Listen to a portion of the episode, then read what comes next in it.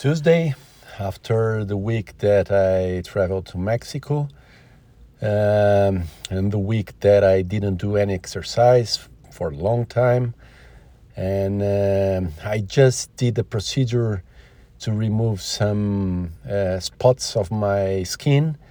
and that means that uh, in the coming weekend I will again not do exercises because I have to protect my my skin. So this will mean two weeks in a row without doing any exercise, which is a record in the past many time, and uh, which is good for my body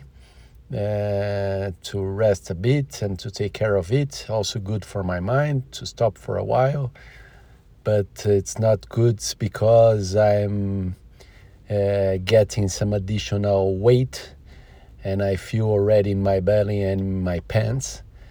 but that's okay. After it, I'm pretty convinced I will come back uh, uh, even harder.